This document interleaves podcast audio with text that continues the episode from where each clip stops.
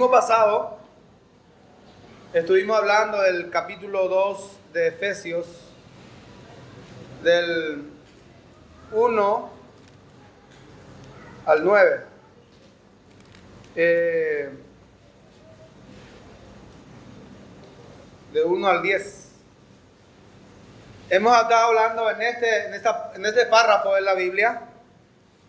Eh, hemos aprendido que qué es lo que el pecado hizo en nosotros.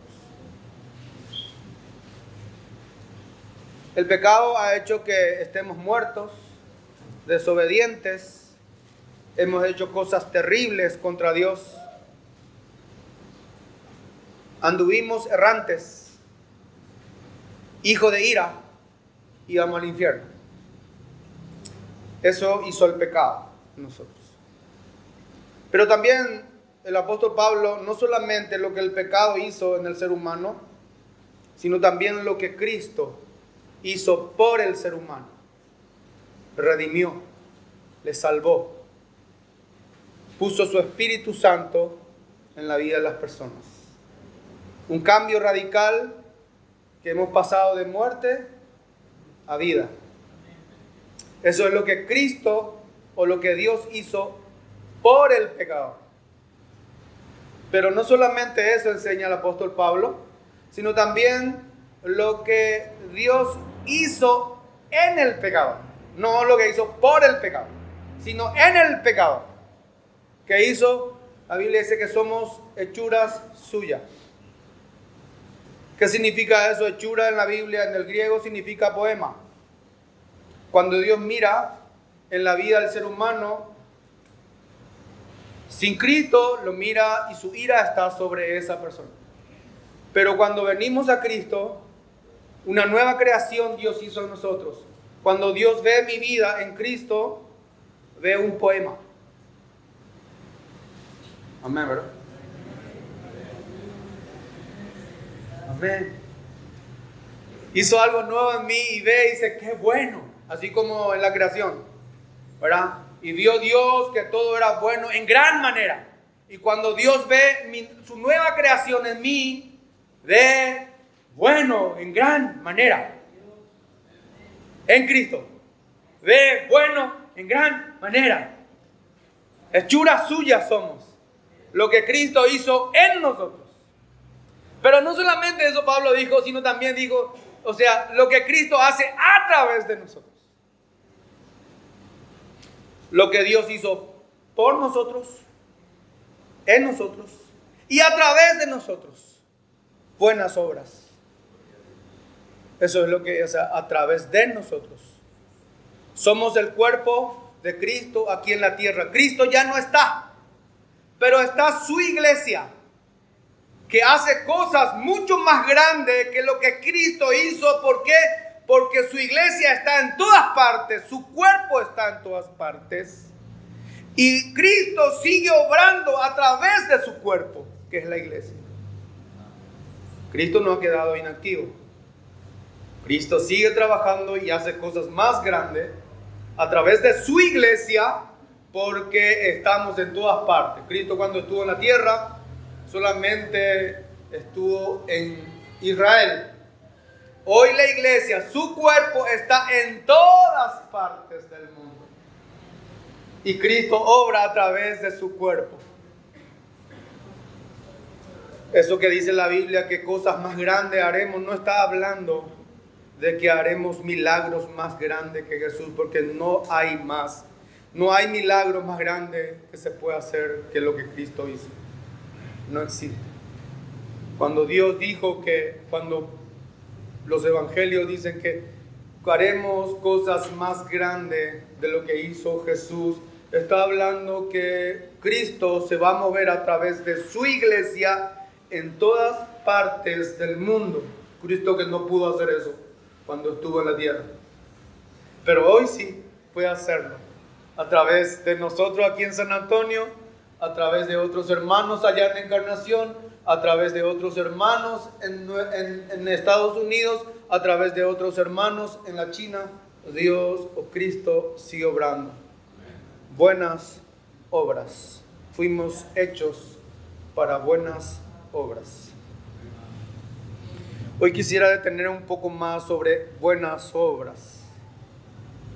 Y quiero que leamos el versículo 8 que ya leímos el domingo pasado. Efesios 2, 8 dice, porque por gracia sois salvos, por medio de la fe.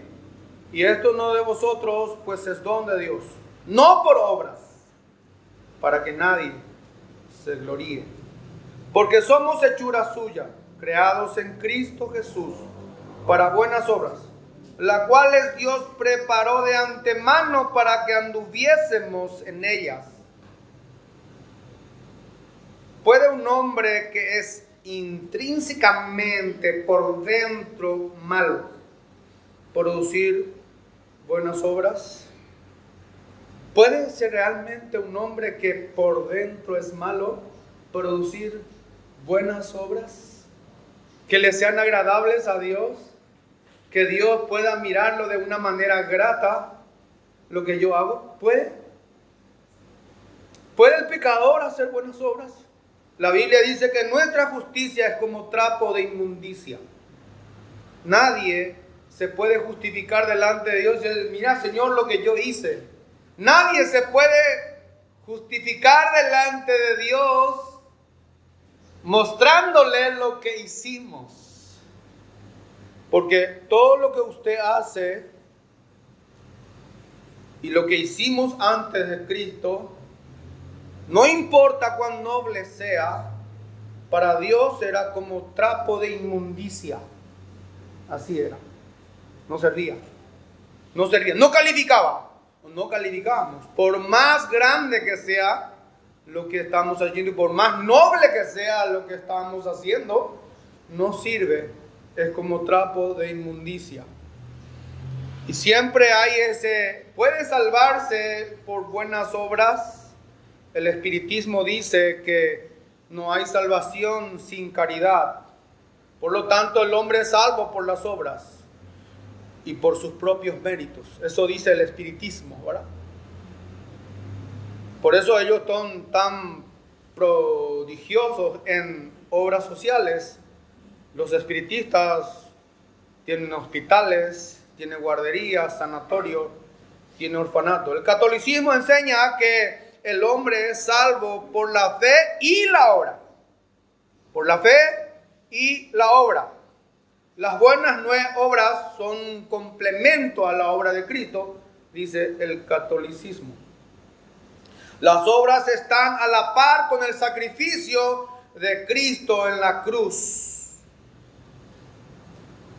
Si el, el catolicismo vinculó las obras con la fe, como medio de salvación, Lutero fue al otro extremo.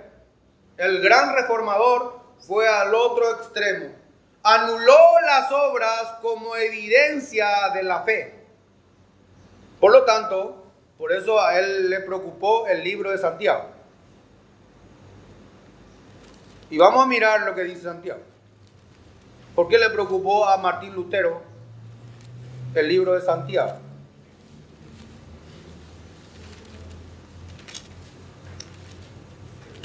Y específicamente este versículo no le gustó a Martín Lutero. Capítulo 2.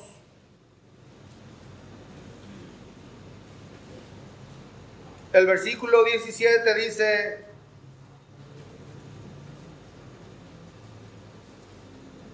del 16, y alguno de vosotros le dice, id en paz, calentados y saciados, pero no les dais las cosas que son necesarias para el cuerpo, ¿de qué aprovecha? Así también la fe, si no tiene obras, es muerta en sí misma. Bien, esto es lo que Lutero le llama a Santiago como la epístola de paja. No tenía tanto valor para él. Porque esto Allá Pablo dice que no somos salvos por obras, sino por la fe. Santiago dice, nadie es salvo si no está obrando. O no demuestra que es salvo si no está obrando. Ahora, ¿existe un conflicto entre Pablo y Santiago? Realmente eh, eh, se contrapone esta enseñanza que hace Santiago con lo que Pablo está diciendo, que somos salvos por la fe únicamente sin las obras. Pablo enseñó que la fe, eh, la salvación es por fe sin obras. Santiago enseñó que la fe sin obra está muerta. Pablo se dirige a los creyentes que querían volver eh, a la ley para ser salvo, a los judaizantes. La salvación dice que es por fe y no por obra. Santiago se dirige a los creyentes que afirmaron creer. Escúchenme bien, que aquellos que afirmaron creer, pero no probaron su fe por la vida que llevaba. Eso es lo que Santiago enseña. O sea, ¿tienen fe? ¿Son cristianos? ¿Son hijos de Dios? Santiago dice, demuéstrenme por la forma en que viven, por las cosas buenas que hacen. Demuestren. Porque la salvación no es algo pasivo. No es algo que solamente debe ser un ejercicio mental. Yo soy salvo. Bien, comience a decir, a cantar y a gritar que usted es salvo. Pero demuéstrelo por las obras. La forma en que lo hace. La, Pablo dice que somos hechuras de Él, que debemos hacer las cosas o buenas obras si somos salvos. Las obras son evidencia de la fe para Santiago. Las obras, la manera en que yo lo hago es demostración de que soy salvo. La fe sin obra está muerta. Pablo busca la causa de la salvación que es la fe. Santiago no busca la causa, Santiago busca la evidencia de la salvación. Santiago, Pablo dice, yo busco la causa de la fe. Y Santiago dice la evidencia. ¿Y cuál es la evidencia? Las obras.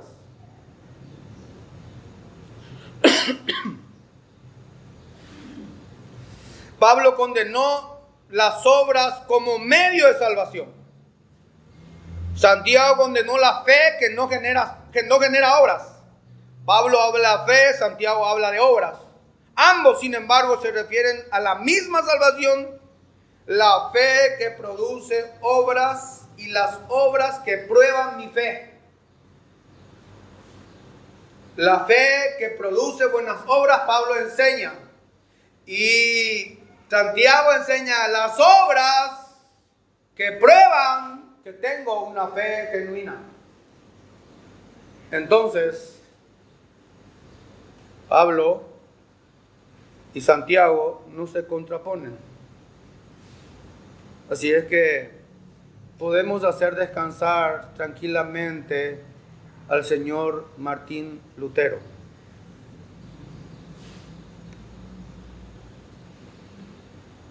Entonces Pablo busca la causa de la salvación que es la fe. Santiago mira el efecto de la salvación que son las obras. ¿Por qué la iglesia debería hacer buenas obras? ¿Por qué? Iglesia de Cristo. Pablo dice que somos hechura suya, creados en Cristo Jesús para buenas obras. Dice que las cuales Dios preparó de antemano para que anduviésemos en ella, para que caminemos en ella. Así tiene que ser. O sea, el proyecto de Dios antes de la fundación del mundo es que usted sea salvo generando buenas obras. Ese es el proyecto de Dios. Usted no es salvo y se queda pasivo y no hace nada. El gran y eterno diseño de Dios para nosotros es que seamos activos, trabajadores, dinámicos, fructíferos, ricos en buenas obras. Ese es el gran diseño de Dios y el mismo Dios que obra por nosotros y en nosotros a través de la obra o de las buenas obras que deberíamos hacer.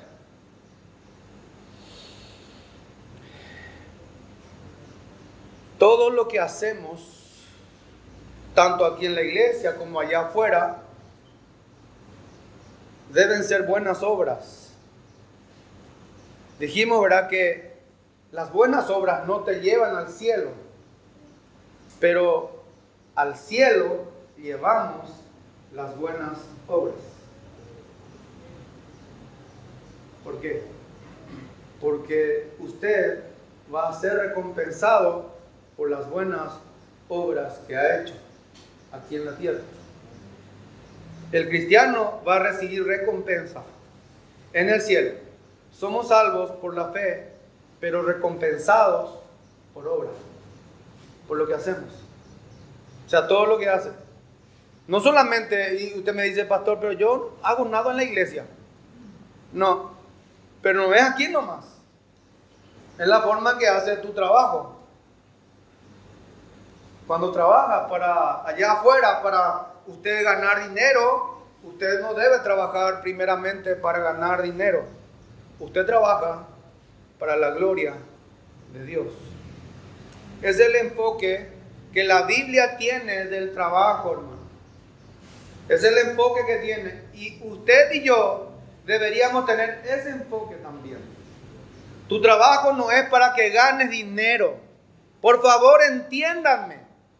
Tu trabajo no es para que gane dinero. Primeramente, debe ser para la gloria de Dios. Primero se busca la gloria de Dios y luego viene el dinero. Y eso es algo que muy pocas personas lo hacen.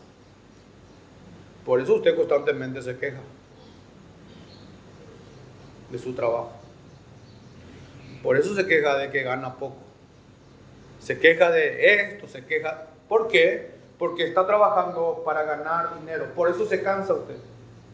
Por eso se estresa usted. Porque trabaja para ganar dinero.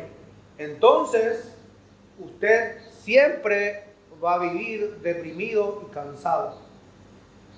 Porque no está haciendo para la gloria de Dios. ¿Quiere no cansarse más de su trabajo, mi hermano? ¿Quiere vivir realmente eh, gozoso eh, por lo que está haciendo? Bien, trabaje para la gloria de Dios. Haga las cosas para la gloria de Dios. Porque si usted trabaja para su patrón, usted se va a quejar siempre. Pero trabaja para Dios y bueno, eso es buenas, son buenas obras. Si algún hermano trabaja aquí en la iglesia, en algún ministerio, y te es una pesada carga, deja ese trabajo. No vaya a hacer más. Si te cansa, si te fastidia, déjalo. No sirve lo que estás haciendo. No sirve. Nunca, nunca hacer las cosas para Dios tendría que ser una carga para nosotros. Porque hacemos las cosas movido por el amor que yo le tengo a Dios, no por otra cosa. Si lo hacemos por amor, lógicamente que usted no se va a cansar. ¿Y por qué nos cansamos? ¿Por qué hay tanta gente estresada? porque lo que no interesa en su trabajo es Dios, es, siempre es secular, siempre es yo hago, dice yo hago para esto, es mi trabajo, yo hago para ganar dinero. Bien, a muchas personas Dios le va a recompensar por la forma en que trabajó allá afuera, no acá en la iglesia, sino por la forma que trabajó allá afuera, muchas personas serán recompensadas. Pero olvídese de usted, olvídese de su trabajo, que Dios le va a recompensar por su trabajo si usted trabaja para dinero, para ganar dinero tan solamente. Olvídese de que Dios le va a pagar, le va a recompensar. Y se va a quedar con el que le pagó su patrón nomás, con eso se va a quedar.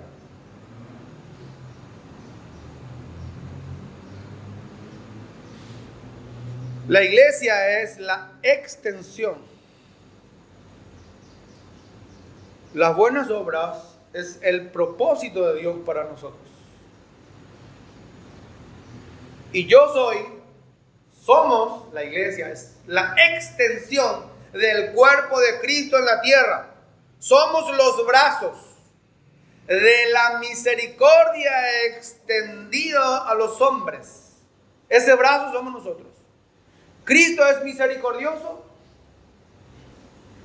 Pero ¿por qué la gente no ve la misericordia de Dios? Porque la iglesia no está extendiendo la misericordia. Porque los brazos de Cristo no está demostrando misericordia. Y a través de las buenas obras estamos demostrando la misericordia de Dios para con la raza humana. Porque Cristo no va a venir hoy a hacer y a mostrar misericordia. Hablamos de la misericordia de Dios en la Biblia. Y si se renueva la misericordia de Dios cada día, claro, pero no se ve. ¿Por qué? ¿Por qué no se ve la misericordia ahí? Porque la mano de, Dios, de Jesús, no está demostrando la misericordia de Él.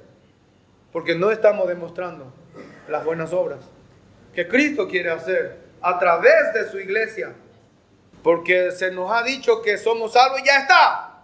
No, no, no, no. Somos salvos para buenas obras. Somos salvos para demostrar la misericordia de Dios. Somos salvos para demostrar la bondad de Dios a la gente. Somos salvos para eso. Para demostrar quién es Dios, cómo es Dios, se manifiesta a través de su iglesia, a través de, su, a través de los cristianos de su cuerpo. Dios sigue obrando en el mundo gracias al amor a través de nosotros. Dios es amor, hermano. Dios es amor. ¿Y quién tiene que demostrar ese amor? ¿Quién? Dios va a decir allá del cielo, yo soy amor. Ya lo dijo. Él es el amor. Y después, y la iglesia debe mostrar ese amor de Dios. La iglesia debe demostrar ese amor de Dios. El propósito de Dios es eso, que nos hizo para buenas obras. Es el propósito. La iglesia tiene que hacer buenas obras. Usted tiene que hacer.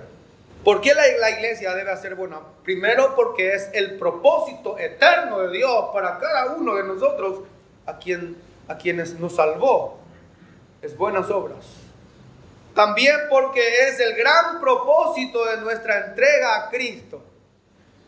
En Tito capítulo 2, versículo 14 dice, quien se dio a sí mismo por nosotros para redimirnos de toda iniquidad y purificar para sí un pueblo único en él, celoso de buenas obras. Jesús no sufrió la penuria de la cruz para generar un pueblo silencioso, para generar un pueblo inoperante, para generar un pueblo holgazán.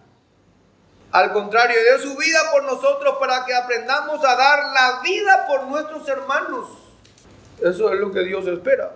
Usted tiene que dar su vida por su hermano. Así como Jesús lo hizo, así también debemos hacerlo nosotros. Ese es el verdadero amor que debemos demostrar. No fuimos salvados en el pecado, sino del pecado. No fuimos insertados en el cuerpo de Cristo para ser un miembro, miembros atrofiados. ¿Qué le pasa al miembro que no funciona en el cuerpo? se atrofia, ¿verdad? Se va achicando. El miembro que no hace nada en el cuerpo se va achicando. No puede desarrollarse. Solamente aquel miembro activo se desarrolla, crece. Y no fuimos injertados para ser miembros atrofiados, hermano. Ahí para que no haga nada, para que no funcione como miembro del cuerpo de Cristo. ¿Qué está haciendo usted por su hermano? Porque en realidad es amor, hermano. No, si yo le pregunto, ¿qué está haciendo por usted? Y usted me va a decir un montón de cosas lo que usted hace por, por usted mismo. Montón de cosas me va a demostrar qué hace por usted mismo. No, ¿eso vale para Dios? Lástima, hermano. No sirve. Para Dios no sirve. Lo que usted hace por usted mismo no sirve. Lo que usted hace por el otro, eso sí. Eso es buenas obras. Son buenas obras. Lo que usted hace por el otro. Eh, con eso tiene que ver buenas obras. No, yo estoy haciendo buenas obras para mí mismo. No existe eso. No existe. Entonces la pregunta es, ¿qué hace usted por su hermano? Yo quiero nomás preguntarle, ¿alguna vez le llamó a su hermano? No, no voy a hacer para que no, no use tanto su saldo, ¿verdad? Pero así, ¿le mensajeó a su hermano alguna vez? Para que no sea tan grave llamarle, ¿verdad? Cuesta más llamarle que enviarle un mensaje. ¿Alguna vez le mensajeó? ¿Se preocupó por él? Somos pueblo de Dios, hermano. Somos el cuerpo de Cristo. No puede ser que miembro del cuerpo de Cristo y no haya interés por el otro miembro. No puede ser. La muerte de Cristo en la cruz tiene el propósito de redimir al hombre de iniquidad, pero no solo eso, ese pueblo redimido tiene que ser un pueblo celoso por buenas obras, o sea, personas que hacen buenas obras siempre sin quejarse, sin una pesada carga, sino como un producto de esa salvación. Yo bendiga a los maestros que cuidan niños. Difícil es atender niños. Pregunto, ¿lo hace con gana, con pasión, con entusiasmo? ¿O siempre ya otra vez, porque tengo que aguantar esto. Tengo las maestras que están en la escuela pública. ¿Es una carga pesada para ti esto? ¿Qué haría si te quitaran tu sueldo en la escuela? ¿Qué haría usted si te quitaran tu sueldo? ¿Qué haría si te quitaran tu sueldo, tu trabajo? ¿Qué haría? Y no pasaría nada si trabajamos para la gloria de Dios no pasaría nada si el trabajo que lo hago, lo hago con entusiasmo, con ganas, porque no sirve, hermano. Olvídense de que usted puede hacer un buen trabajo también con los niños, queridas hermanas, hermanos que trabajan con niños. Usted puede hacer un lindo trabajo con los niños, pero al Señor no le importa el trabajo, la magnitud del trabajo, al Señor le importa tu motivación. Eso es lo que Él analiza. Él no analiza, wow, que muchos niños, que no, no, él analiza tu motivación. ¿Te es realmente agradable hacer ese trabajo? Por eso, eh, si no te es, si no lo vas a hacer con entusiasmo, si no lo vas a hacer con ganas, cualquier trabajo, no solamente el ministerio, porque el ministerio de niños es uno de los más difíciles en la iglesia. Porque tratar con gente mayor no es problema, porque usted habla y yo le digo, cállese hermano. Pero al niño no. Le decía eso al niño, pero le iba a contar a mi mamá. Y ya Pero al grande no, ¿verdad? Grande no le yo le iba a contar a mi mamá, ¿verdad? Porque es un ministerio difícil. El ministerio de niños es un ministerio difícil. Y para aquellos que trabajan en este ministerio, ¿cómo lo está haciendo? ¿Lo, lo haces con ganas, como si fueran tus hijos? ¿Como si fueran eh, los tuyos. Así lo hacemos, porque así tiene que ser. Porque eso es amor. Yo no puedo, no puedo. Cuando mi motivación es el amor a Jesús, no puede ser pesada carga. No puede ser. No, ningún ministerio debería ser una carga para mí. No debería ser una carga venir al culto usted esta mañana. Y yo no sé con qué ganas se levantó hoy. No sé, no sé. Si tenía la intención de darle un masazo a su despertador para venir aquí, bien, hermano querido, si usted lo hace de esa manera, hermano, olvídese que Dios le va a recompensar y va a decir, hermano, usted vino todo el tiempo al culto allí a pesar del frío, a pesar del calor, siempre se levantó con ganas para ir a, a mi casa, para lavarme. Yo te voy a recompensar por eso. Pero recuerden que Dios también va a demostrar las pocas ganas que hemos demostrado cuando hemos hecho cosas, cuando teníamos que hacer cosas para Dios. ¿Cómo lo tiene usted? ¿Usted hace las cosas porque la gente le diga que está bien o que realmente valora su trabajo? La gente por eso trabaja. Hermano querido, eso no son buenas obras. Buenas obras son aquellas cosas que hacemos para la gloria de Dios. Y para eso fuimos creados. Fuimos creados para hacer buenas obras, para trabajar de esa manera. Deberíamos tener entusiasmo en llevar a cabo actos de bondad en nombre, en su nombre y para su gloria. Cuando pensamos en el celo que tienen los hombres hoy, por ejemplo, por el deporte, por la política, hoy usted ve personas con mucho celo trabajando, estando en el deporte, estando en la política, estando en el negocio, ¿verdad? Con mucho celo trabaja. Deberíamos sentirnos provocados también al celo por las buenas obras, así como lo hacen aquellos hombres por, el deporte, por la política, por su negocio. Ese celo deberíamos tener nosotros por las buenas obras. Porque dice que eh, quien se dio a sí mismo por nosotros, dice Tito, para redimirnos de toda iniquidad y purificar para sí un pueblo único para Él celoso de buenas obras. Es el propósito por el cual Cristo murió. Para que su pueblo, su iglesia, salvos por la obra que hizo en la cruz, sea celoso por buenas obras. ¿Por qué la iglesia debe hacer buenas obras? Es porque Dios ordena que así tiene que ser. Mateo 5:16 dice, brille también tu luz delante de los hombres para que vean vuestras buenas obras. ¿Y qué va a hacer? Y glorifiquen al Dios que está en los cielos.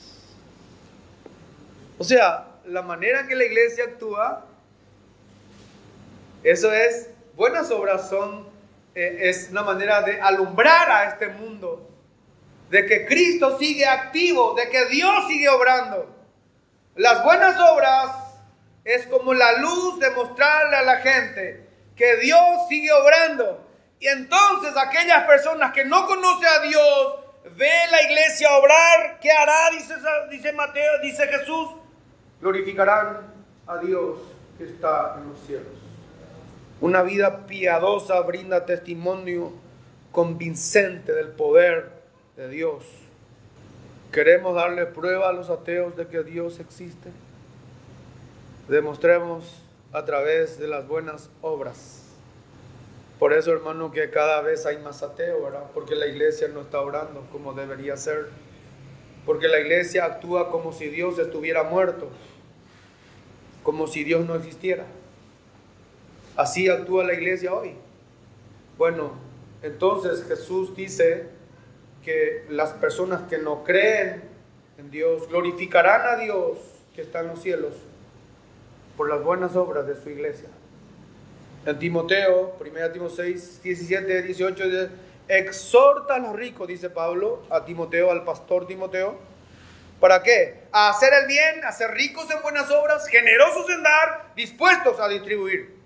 Dios quiere que los que tienen más, que los que tienen más, no se olviden de aquel que tiene menos. Y esto no es como una política esto no es algo que yo voy a obligarle a hacerlo, porque el cristianismo no es así. El cristianismo no es, dale que hermano, dele que no, no es así. El cristianismo produce dentro de nosotros deseo de ayudar a aquel que tiene menos cuando tengo más. Lea la Biblia, usted encontrará hombres y mujeres que estaban dispuestos a vender lo que sea por ayudar a otros. Porque el Evangelio ha transformado su vida. Cristo hace, Cristo hace en la vida del cristiano lo que el izquierdismo propaga siempre. que el izquierdismo, el comunismo quiere lograr. Una sociedad donde no haya ni muy, mm, de aquello que tiene demasiado ni aquellos que tienen poco. El cristianismo hace, el único que puede hacer eso es el cristianismo. Cristo lo hace a través de su iglesia. Por eso en la iglesia aquel que tiene más debe cuidar a aquel que tiene menos. Cuando alguien necesita de mí, debo estar allí extendiéndole la mano. La iglesia debe ser así. Y sin quejarte, sin quejarte. Dios anhela que los ricos empleen sus actos en buenas obras a estar pronto a compartir con los necesitados. En Tito 2.7 dice, conviértete personalmente como estandarte de buena obra, le dice Pablo a Tito. O sea, vos pastor, dice, conviértete demostrando buenas obras. Los que somos más maduros, los que nos consideramos maduros, pues debemos presentarnos también como modelo de buenas obras. Ahora, no vengan a ser como fariseos. Y usted va a pasar aquí y decirle, hermanos, esta mañana quiero contar mi testimonio que ayer di tantos guaraníes al hermano fulano porque estaba pasando... No, no, no estoy diciendo que usted tiene que hacer eso. Usted no debe hacer sonar bombos y platillos cuando está haciendo algo. No es para eso, no es para que el pastor se dé cuenta que usted está haciendo. Ni yo hago para que la iglesia se dé cuenta que estoy haciendo. No, lo importante es que Dios sepa que estoy haciendo buenas obras. Eso es lo importante. Dios, olvídese, hermano, de querer hacer propaganda de lo que hace usted. No, no sirve. Porque dice Jesús, ya tiene su recompensa. ¿Y cuál es la recompensa? Y que la gente diga, wow, qué generoso es el hermano Bulán. Esa es la única recompensa que tendrás. Si querés tocar bombos y platillos cuando haces algo. Bien, la única recompensa que vas a tener es que van a decir que eras generoso. Eso es lo único. Y esa es la única recompensa que vas a tener. Ahora, si haces sin que tu mano derecha se dé cuenta de lo que hace la izquierda, si usted hace de esa manera, bueno, Dios te va a recompensar el día de mañana. Santiago dice en el 4:17, el que sabe hacer, el que sabe que debe hacer el bien y no lo hace, está pecando. Hacer lo bueno es incluir a Dios en cada aspecto de nuestra vida. Vivir en cada momento dependiendo de Él. Hacer por nuestro prójimo el bien teniendo un interés genuino por nuestro semejante. Eso se está perdiendo, hermano. Porque usted puede hacer cosas por la gente sin tener un interés genuino por las personas. Y yo debo tener un interés genuino por mi hermano. Quiero realmente, porque aprecio, amo a las personas, no porque lo que tienen, sino por lo que son personas. Son personas. Nuestra sociedad está masificando a las personas, pero nosotros no. Nosotros no vamos a masificar las personas, vamos a individualizar las personas y vamos a amar personas, no masificar las personas. Hacerlo parte de una masa, sino nombre. Cada uno tiene nombre, cada uno tiene una historia, cada uno tiene un sentimiento. Bien, y eso es lo que tenemos que valorar. Y con ese interés por ayudar a las personas, bien, bien, ahí es donde realmente vale. Lo que, porque amo personas, amo personas, no amo cosas, amo personas. Amo a María, amo a Jorge, amo a, no amo a la iglesia evangélica Filadelfia, amo a personas. ¿Por qué la iglesia debe hacer buenas obras? Porque los vinculados a la verdadera vida indefectiblemente va a dar fruto. Juan 15, 4, 8 dice, el que permanece en mí, Jesús, y yo en él, no puede ser inactivo, no puede ser una persona en quien mora Cristo y yo estoy vinculado a Cristo, la savia divina corre por mi vida y no ocurre nada. No puede ser. Jesús dice que aquel que está en mí, permanece en mí, yo en él, da mucho fruto. Es el resultado de estar vinculado a Cristo.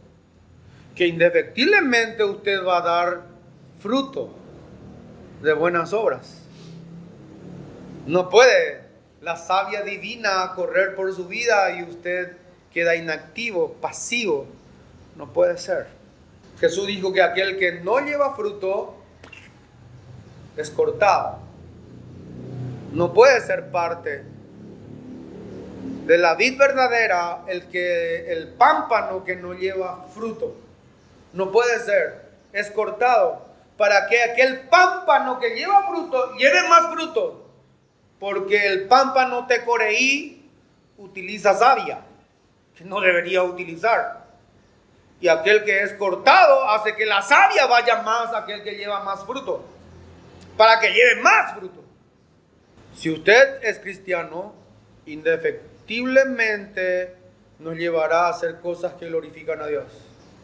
No puede hacer cosas que da vergüenza al cristianismo.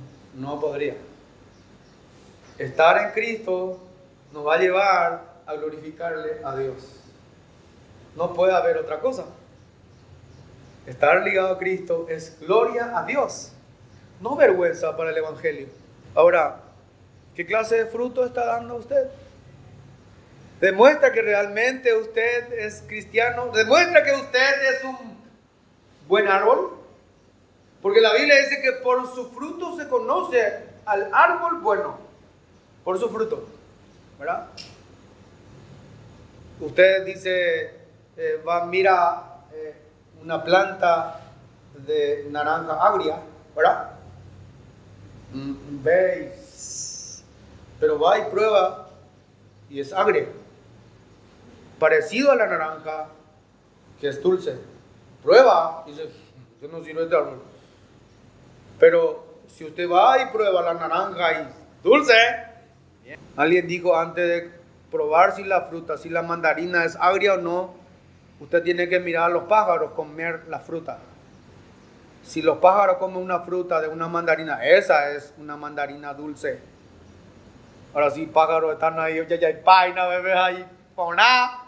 Pero ningún pájaro viene, entonces esa mandarina es agria.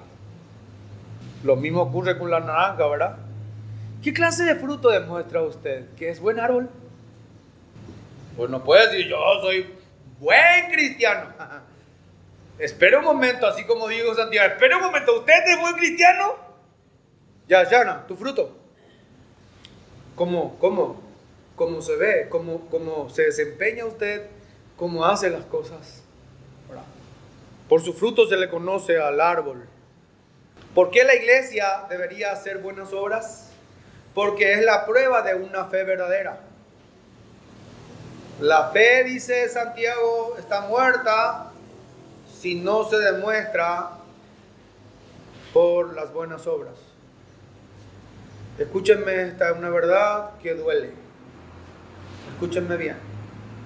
Esta verdad me dolió cuando estuve analizando la Biblia. Que la fe muerta no es mejor que la fe de los demonios. ¿Los demonios tienen fe? Santiago dice que sí el 2.19 de Santiago dice que lo demonio es mucho más fervoroso que muchos cristianos, porque los demonios tiemblan, creen y tiemblan. Muy pocas personas, muy pocas personas tiemblan ante Dios. Los demonios tiemblan. Dice, pero eso no cambia. La fe muerta no es mejor que la fe de los demonios. Cuando esto, hermano, entendí, dije, Ay, Señor. Ay. Si usted me dice, yo tengo fe y soy cristiano y no obra, siento decirle, la Biblia dice, siento decirle que esa fe que tiene no es mejor que la, fe del demonio. Juan el Bautista, cuando habló, dice, demuestren fruto de arrepentimiento. ¿Y qué es eso? ¿Qué es fruto digno de arrepentimiento? Dice, si tienen dos túnicas, den uno. Si tienen comida, compartan. Si, y conténtense con lo que ganan. Fruto digno de arrepentimiento. Si están arrepentidos, ¿usted está arrepentido? Entonces, ¿está contento con lo que gana? ¿O busca alguna manera turbia de hacer que gane más dinero? Porque eso es lo que le dijo Juan el Bautista a los soldados. Y nosotros qué haremos? Y conténtense con su salario. Porque sabía que ellos extorsionaban. Estaban haciendo cosas para tener más dinero. ¿Verdad? Y digo, eh, ¿están arrepentidos? ¿Y cómo demostramos que estamos arrepentidos? Y conténtense con lo que ganan. Eso dijo Juan el Bautista. Los moravos era un grupo de cristianos seguidor de Juan Hus ellos han ganado, han ganado almas, han ayudado a los necesitados. Se cree que sobre los moravos son los primeros quien el Espíritu Santo vino y tuvieron experiencias con el Espíritu Santo fueron los moravos. Ellos, ese fuego que ardió en sus corazones, llevó por todo el mundo la palabra de Dios y ayudando a los necesitados. Y dice, ellos decían que 25 moravos eran que habitaban en Moravia, ¿verdad? Los 25 moravos podían sustentar a un misionero que enviaba en el mundo. Dice, nosotros 25 nos ponemos de acuerdo, dice, vamos a ayudar a misioneros, vamos a enviar misioneros a que prediquen la palabra de Dios. Y algunos moravos, dice, yo no puedo pagar y en esa época todavía existía la esclavitud, dice, y algunos moravos estaban dispuestos a venderse como esclavos para pagar misioneros, para ir a predicar la palabra, para alcanzar a pueblos lejanos. William y Catarina Bo, que fueron un pastor menonita, metodista. Ellos fueron llamados por Dios para trabajar con los forajidos en Londres con rameras, con borrachos, con ladrones y enfermos. Y ellos se adentraron en lugares más oscuros de Londres y cosecharon preciosas vidas. Ellos le echaron de la iglesia metodista por esto, porque ellos fueron a trabajar con esta clase de gente y le echaron y ellos fundaron la iglesia Ejército de Salvación que en muchas naciones ellos brindan consuelo a los afligidos, a los hambrientos, da ropa a los necesitados, apoyo a los huérfanos, viudas y da refugio a muchas madres solteras. Eso hace el ejército de salvación, porque fueron llamados a trabajar y dice, algo tenemos que hacer. Las buenas obras alivian las necesidades de este mundo afligido.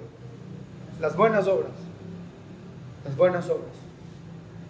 Hace que, por eso el escritor a los hebreos dice, no descuiden su hospitalidad, recuerden a los que están en la cárcel, a los que sufren abuso.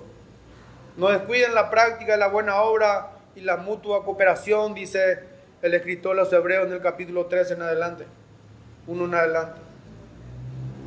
La Biblia dice que Jesús vivió en esta vida ayudando a los necesitados siempre. Bernabé, él invirtió en los hermanos pobres. Él invirtió en la vida de Pablo, él invirtió en la vida de Juan Marcos. Jorge Miller o Muller. Yo no sé si ustedes le conocen a este hombre de fe. Él creó orfanato para 3.000 niños en Inglaterra. Jorge Muller fue un predicador y misionero inglés nacido en Alemania, en Prusia. Destacado por la fe, él nunca pidió dinero a nadie. Se destinó a cuidar a niños, pero nunca pidió dinero a nadie, porque él dice, a mí nadie me llamó, Dios me llamó a cuidar de los niños. Y si Dios me llamó, Él me va a cuidar. Y nunca pidió dinero a nadie, y siempre Dios proveyó para cuidar. Hasta 10 mil niños cuidó sin pedir dinero a nadie. Eso fue Jorge Muller. Él no solamente cuidó de los niños, sino le dio educación, vestido y alimentación. Hermanos queridos, hoy conocen lo que usted, hoy conocen lo que es Inglaterra, ¿verdad? conoce. Hermanos, en la época de Jorge Muller habían pobres, pobres, borrachos en Inglaterra. Y si hoy, hermano querido, Inglaterra está como está, no está por sus presidentes, hermanos, ni por sus reyes. No es por eso, es por estos hombres, como Juan Wesley, como Jorge Muller, que trabajaron por esos niños. Inglaterra es hoy lo que es gracias a estos hombres de Dios que hicieron buenas obras, que se dedicaron, no, era ese ah, eh, que estaba ahí mirando niños en la calle diciendo, pobre niño en la calle, ellos se propusieron a hacer algo por esos niños. Y esos niños que fueron, estaban en la calle, padres, padres borrachos, esos niños, Jorge Muller se encargó de eso, ni de cuidar a esos niños fueron los hombres después que trajeron avivamiento en Inglaterra. Seguramente muchos conocen muy poco de Robert Raikes. Él en el año 1780, uno de los grandes hombres de Dios, también fundó la escuela dominical para niños. Él se preocupaba que los niños no estudiaran, que estén en la casa y que estén ahí eh, con sus padres borrachos. Él le preocupaba y él dijo, vamos a hacer la escuela dominical. Solamente los domingos funcionaba. Y él, hermano, llegó, Jorge Rey, que llegó a educar a más de un millón trescientos niños a través de escuela dominical que hacían y hoy es conocido Jorge eh, eh, Robert Reich como uno de los reformadores de la educación en Inglaterra. ¿Y cómo lo hizo? Preocupado por niños que viven en la calle, que vivían ahí abandonados. Por ellos se preocupó Jorge Ríquez. Y uno de los hombres que han traído también el avivamiento en Inglaterra. Hasta hoy sigue funcionando esas escuelas. Por último, hermanos, si realmente queremos reforma educativa, no vendrá a través de ellos. La reforma educativa siempre vino a través de hombres de Dios preocupados realmente por los niños. Hermanos, con estos profesores que tenemos, no va a haber reforma educativa porque muchos trabajan por dinero en la escuela. Para que haya reforma educativa, hermanos queridos, los maestros deberían amar a los niños. Muchos no aman niños. Están ahí porque ganan bien, porque trabajan. Por eso están allí. ¿Y tendremos reforma educativa cuando el dinero está de por medio? Jorge Ríquez o Robert Ríquez fue el que trajo la reforma educativa sin nada, sin ningún dinero. Él simplemente amó a niños desamparados y les educó. ¿Queremos reforma educativa? Queridos maestros, porque hoy realmente usted tiene que tener un llamado para ser maestro. Yo no le diría que se prepare para ser maestro, porque cada vez va a ser más difícil ser profesor, ser maestro de escuela. Cada vez va a ser más difícil. Ahora, si tenés un llamado de Dios para eso, bien, ojalá que Dios llame hoy como Robert Reich, como Jorge Muller, personas interesadas en niños. Ojalá que Dios llame, no por sueldo, no por sueldo, por niños que amen realmente a niños. Queremos revolucionar nuestro país y debemos comenzar con los niños. Y se necesita personas que tengan como estos hombres de Dios, pero que estaban motivados por buenas obras. Querían hacer, querían, no querían seguramente reconocimiento, no querían nada de eso. No les interesaba reconocimiento, no les interesaba diploma por el trabajo que hacían. Ellos fueron movidos porque Dios, porque Cristo estaba en sus vidas. Y fueron movidos por eso, para hacer el trabajo, porque Dios nos llamó a hacer buenas obras. Fíjense lo que dice en Juan 13, 34, 35. Por eso también debemos hacer buenas obras. La mejor eh, apología, la mejor defensa, la mejor defensa del cristianismo es esta. Un mandamiento nuevo doy, que os améis unos a otros, como yo os he amado, que también os améis unos a otros. El. En esto conocerán todos que sois mis discípulos, si tuvieran amor los unos por los otros. Usted puede venir todos los domingos aquí, entrar aquí, que le vea todo San Antonio, que usted está entrando aquí y puede decir, eh, había sido que el Evangelio. Eso no sirve, eso no es apología, eso es, no es defensa del Evangelio. La defensa del Evangelio es el amor que puedas tener por tu hermano. Es la mejor defensa del Evangelio. Si usted no tiene amor por su hermano, pues usted, todo el mundo conocerá que usted es cristiano, no importa. Debería conocernos nosotros como cristianos por el amor que nos tenemos unos a otros. Por eso debería conocernos la gente. Es eso lo que hicieron los primeros discípulos, que podían ellos y conquistaron el mundo tan malvado, tan violento del imperio romano. Fue conquistado por la iglesia de Cristo, simplemente con su arma poderosa que se llama amor. Ellos no tuvieron arma, hermano, pero conquistaron el imperio romano. La iglesia debe hacer buenas obras. Tenemos que hacer algo. Usted no se puede quedar pasivo. Usted no se puede quedar con los brazos cruzados. Usted cristiano. ¿Usted le tiene a Cristo? Olvídense del que le tienen a Cristo si no hace nada. Olvídense, usted no le tiene a Cristo. Le tiene a Cristo y eso se tiene que ver. ¿Cómo? Con buenas obras. Quiero que sepa una cosa. La Biblia dice que existe el tribunal de Cristo. El tribunal de Cristo es donde usted y yo estaremos presentes delante de Él. Y vamos a rendir cuenta de la vida que hemos llevado aquí en la tierra. ¿Cuál es el propósito que Dios tiene para nosotros? Buenas obras. Eso es lo que un día ante su trono usted va a aparecer personalmente. Nadie va a ir con usted. Nadie le va a acompañar en ese trono. Es usted y Dios. Usted y Dios. Dice que estaremos ante la presencia de Dios rindiendo cuenta de nuestra vida. Y esto no es para los inconversos, esto es para usted cristiano. Vamos a rendir cuenta delante de Dios un día.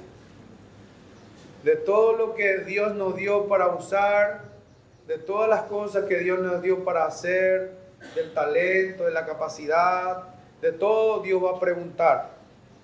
Nos va a preguntar, ¿usaste para mi gloria?